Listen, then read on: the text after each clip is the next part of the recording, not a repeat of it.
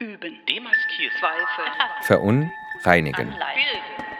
Aus der Serie Das Wissen der Künste ist ein Verb. Die digitale Abschlussveranstaltung des Graduiertenkollegs Das Wissen der Künste an der UDK Berlin. Felix Laubscher ist Kulturwissenschaftler. Seit 2013 ist er an der Universität der Künste Berlin tätig. Er entwickelte dort im Rahmen des Graduiertenkollegs das Wissen der Künste seine Dissertation zum filmischen Denken im Spannungsfeld von Kunst und Kino. Zurzeit lehrt er am Institut für Theorie und Geschichte der Gestaltung und arbeitet als Filmschaffender und freier Autor in Berlin. Für den französischen Philosophen Alain Badiou produziert Kunst kein Wissen, sondern Wahrheiten. Wie die Politik, Wissenschaft und Liebe stellt die Kunst in seinen Augen eine eigenständige Denkweise dar, die Wahrheiten eigenen Rechts zu realisieren vermag. Von diesen Wahrheiten behauptet der Philosoph jedoch, unter Bezugnahme auf Jacques Lacan, dass sie einerseits eine Lücke ins Wissen rissen und andererseits das Fundament jedes noch kommenden Wissens bildeten. Denn während sich das Wissen ihm zufolge immer auf den Status quo bezieht, und diesen als metastrukturierende Funktion absichert, korrespondiert eine Wahrheit grundsätzlich nicht mit Existentem, sondern beziehe sich auf das, was nicht ist. Badious Theorie nach ist eine Wahrheit eine Erfindung, die jedoch keinem genialen Geist entspringt, sondern auf ein Ereignis zurückgeht. Etwas Seltenes, Außergewöhnliches und fundamental Neues, das dem Wissen weniger widerspricht, als seine enzyklopädische Systematik als solche herauszufordern. In diesem Sinne stellt eine Wahrheit immer einen Bruch mit der etablierten Wissensordnung dar, der langfristig das Entstehen neuen Wissens erzwingt, das dann den unter den Vorzeichen dieser Wahrheit veränderten Ist-Zustand abbildet. Vor diesem Hintergrund definiert Badiou eine Wahrheit der Kunst als künstlerischen Vorgang, aus dem reale Kunstwerke hervorgehen, die Dinge in den Bereich der Form inkorporieren, die, und ich zitiere, bis dahin als formlos, die Form, der Welt der Form fremd betrachtet wurden. Zitat Ende. Ausgelöst wird dieser Vorgang Badiou zufolge von einem künstlerischen Ereignis, das er als einen öffnenden Bruch mit der vorherrschenden Konvention der Form definiert, der deren Neubestimmung notwendig macht. Die Künste markieren dabei je eigene Relationen zwischen der chaotischen Disposition des Sinnlichen im Allgemeinen und dem, was in dieser konkreten Situation als Form anerkannt ist. Das Aufkommen neuer künstlerischer Formen markiert eine ereignisförmige und ereignisbedingte Neubestimmung dieser Grenze, durch die sich die Welt der Kunst und ihre formalen Ressourcen vergrößern. Ein Wissen der Künste wäre mit Badiou also allein in eben diesem Gefüge der formalen Konventionen zu verorten, welches aufzubrechen und zu verändern und umzugestalten sich das künstlerische Denken im Zeichen eines Ereignisses und seiner Wahrheit anschickt. Wenig Raum scheint es in diesem Konzept für eine künstlerische Praxis zu geben, die sich in ihrem epistemischen Bestreben zwischen Kunst und Wissenschaft ansiedelt. Obwohl sich diese als Wahrheitsverfahren eine ontologische Struktur teilen, bleiben die ihnen spezifischen Ereignisse und die aus diesen resultierenden Wahrheiten nach Badious Auffassung radikal disjunkt. Wahrheiten der Kunst wie auch der Wissenschaft existieren in seinen Augen nur dort und nirgendwo anders.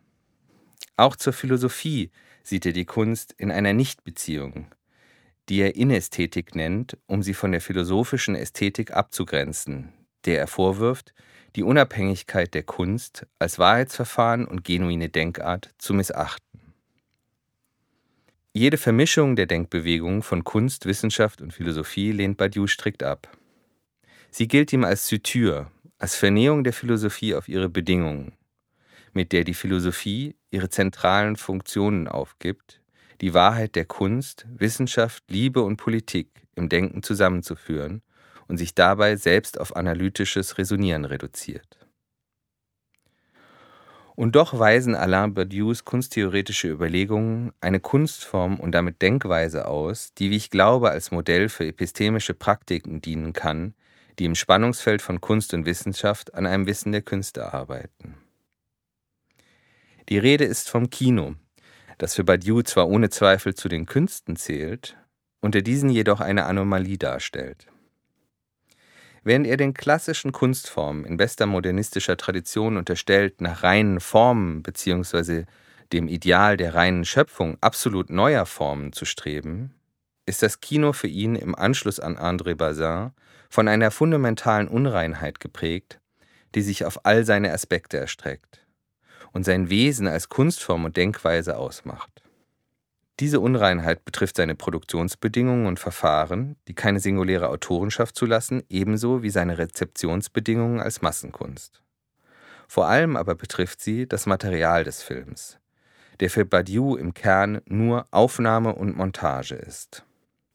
Erstere versteht er dabei ganz im Sinne des französischen Prise und des englischen Takes als die Entnahme von Material an anderer Stelle. Der Montage wiederum obliegt es, diese Aufnahmen zu bearbeiten und zu arrangieren. Dieses Prinzip der End- und Aufnahme von fremden, dem Film äußerlichen Material, bestimmt insbesondere das Verhältnis des Kinos zu den anderen Künsten, das Badiou als parasitär beschreibt. Er spricht in diesem Zusammenhang von einer unreinen Bewegung, in der das Kino den anderen Künsten einzelne Elemente entnimmt und sie neu verknüpft das sinnlich Wahrnehmbare aufsuchen lässt. Zu den Quellen dieser unreinen Bewegung gehört neben den Künsten aber auch die Nichtkunst, die für ihn neben den gewöhnlichen Alltagsgeschehen vor allem die banalen Bildwelten der Unterhaltungsindustrie umfasst. Die Unreinheit des Films bezieht sich also nicht nur auf die Vielzahl und Diversität seiner Quellen, sondern auch auf die Qualität seines Materials. Das mit dieser Unreinheit korrespondierende Prinzip des Kinos ist für Badiou die Synthese. Im Gegensatz zu den übrigen Künsten erwächst Neues hier nicht so sehr aus dem Bruch mit dem Alten selbst, als aus den Synthesen, die das Kino seiner Auffassung nach immer dort erfindet, wo es einen Bruch, eine Trennung oder Grenze gibt. Das gilt für die Grenzen zwischen den im Stich gelassenen künstlerischen Ansätzen, genauso wie für die Synthesen mit dem, was keine Kunst ist. Die wesenhafte Unreinheit des Films selbst beruht auf diesem synthetischen Prinzip, mit dem er in Verbindung setzt, was nicht zusammengehört, sich widerspricht und eigentlich klar voneinander abgegrenzt ist, auch wenn das zu paradoxen Verhältnissen führt. Gleichzeitig unterzieht das Kino Badiou zufolge dort, wo es Kunst ist, diese unreine Materialvielfalt einer fortwährenden Bereinigung. Die künstlerische Tätigkeit in einem Film beschreibt er als, und ich zitiere, Prozess der Bereinigung von seinen immanent nicht künstlerischen Eigenschaften. Zitat Ende. Ein Prozess übrigens, der aufgrund der wesentlichen Unreinheit des entnommenen Materials notwendig unvollendet bleiben muss. Hierin liegt jedoch kein Mangel. Vielmehr entfaltet sich das Denken des Films in eben dieser paradoxen Synthese von selbst hergestellter materieller Unreinheit und nicht abschließbarer Reinigung. So erforscht der Film laut Badiou, und ich zitiere erneut, die Grenze zwischen der Kunst und dem, was nicht Kunst ist. Er findet dort statt. Zitat Ende. Im vollen Bewusstsein, dass es sich hierbei selbst um eine Verunreinigung des Badiouschen Konzepts handelt, schlage ich vor, diese Definition filmkünstlerischen Denkens als Modell für die forschenden und erkenntnisorientierten Praktiken in der zeitgenössischen Kunst in Betracht zu ziehen.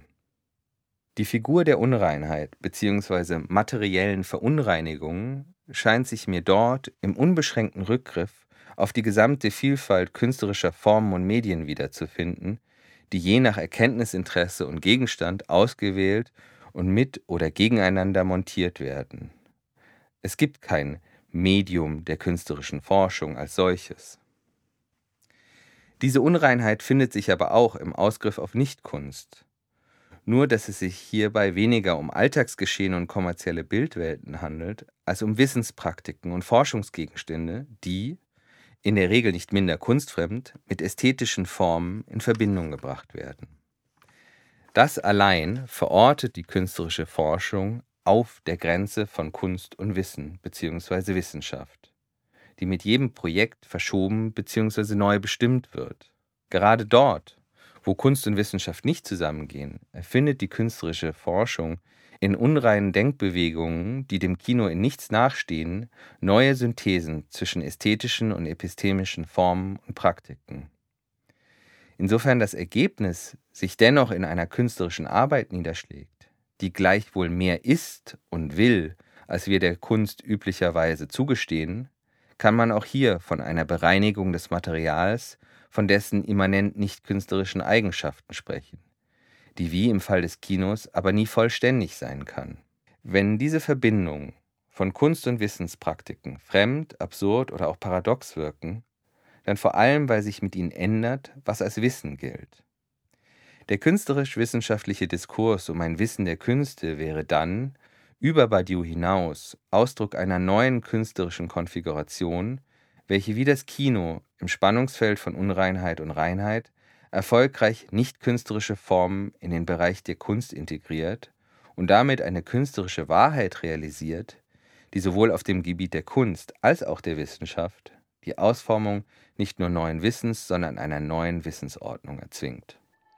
Zuhören, demaskieren, zweifeln, erfassen, dekolonisieren, anleiten, bilden, wissen, aneignen. Das Wissen der Künste ist ein Verb.